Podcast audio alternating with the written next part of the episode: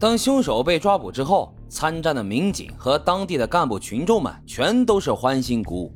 当天深夜，专案组就将逃亡了四百三十九天的冯学华顺利的押回了眉山市。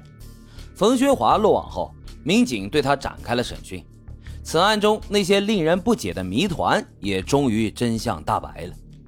据冯学华的交代，他杀害的第一个受害人于某是因为多年前就结下的仇怨。当天晚上，冯学华先是喝了点酒，然后呢就是打牌，把身上仅带的两百多块钱输光之后，又开始喝酒。回家之后，在酒精的作用下，当他看到受害人时，突然想到了他们十年前结下的恩怨。当时啊，冯学华去邻居于某家串门，于某的女儿回来之后呢，就告诉母亲说冯学华要强奸她。从那之后啊，他们娘俩就经常说冯学华的不好。这也导致冯学华的儿子到现在都没成家呢。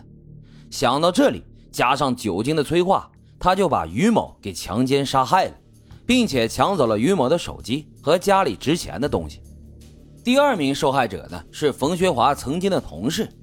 杀完这第一个人之后，冯学华让同事用于某的手机给他的女儿打个电话，骗着于某的女儿说他的母亲外出打工去了。可能要很长一段时间不能联系他，而冯学华这么做的目的是为了掩饰自己的罪行，以此来迷惑警方。然而，冯学华却害怕同事会把这件事啊给说出去，于是就产生了杀人灭口的想法。随后，他将同事骗到了一座废弃的宅子里，强奸后并且杀害了他。第三名受害者死亡的原因仅仅是冯学华需要一个交通工具用来逃跑。而受害人罗某的家中刚好有一台摩托车。那天呀，冯学华偷偷进入了村民罗某的家中，他把门锁用竹片塞住，目的呢是让这被害人不能轻松的打开。而进入到屋内之后，随后冯学华就藏在了院子里的花坛旁边。在罗某下班回家之后，冯学华用石头击中了罗某的头部，导致其身亡。清理了现场之后，骑着他的摩托车就潜逃了。在逃亡的这一年中，冯学华都是沿着大山，在乐山市中区的通江镇悦来乡一带活动，经济来源呢主要就是偷和抢。在逃亡的过程当中，他除了偶尔下山去买酒买花生，其余的大部分时间都是待在没有人的山林中四处游荡。而且啊，他买酒的地方基本上都选择那种村里老人经营的小卖部，从来不会进入有监控的超市。除此之外，他还采用偷盗的方式获取身体必要的营养，比如说米饭啦、牛奶等等。他还就地取材，寻找到马铃薯、青菜等等充饥。这一年多以来，冯学华从来没有跟人沟通过，并且长期在野外生存，精神高度紧张。在住方面呢，冯学华都是事先寻找到制高点，以便对周边的环境进行观察、踩点以及逃跑。观察踩点之后，他会选择落脚在家里面没有人居住的空房子里，但是他并不进屋睡觉休息，而是选择在屋檐下打地铺，以防止被包围在家中。同时，他将吃饭点、观察点、睡觉点分别设立，三个点呢直线距离在三百米左右，互为犄角。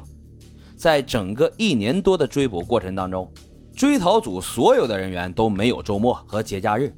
特别是在围堵过程中，整个追逃组都坚守在山区中，忍受饥饿、寒冷，困了累了就席地而坐，冷了就生火取暖，饿了就吃萝卜、红薯、生油菜等等，长期通宵达旦的搜山，连警犬都好几次出现了疲劳累瘫的现象。那么这冯学华到底是个怎么样的人呢？为何他就这么难抓呢？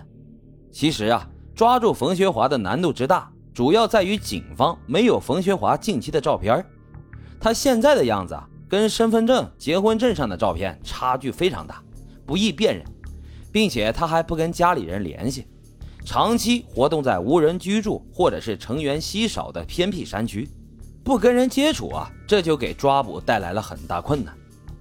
为什么这冯学华的反侦查能力和野外生存能力这么强呢？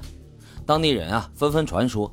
冯学华年轻的时候当过特种兵，但是警方经过调查后发现，确定了冯学华并没有什么特殊的经历，他的这些反侦查和野外生存能力全都是在书上或者是电视上学的，这可真他妈是个天才呀！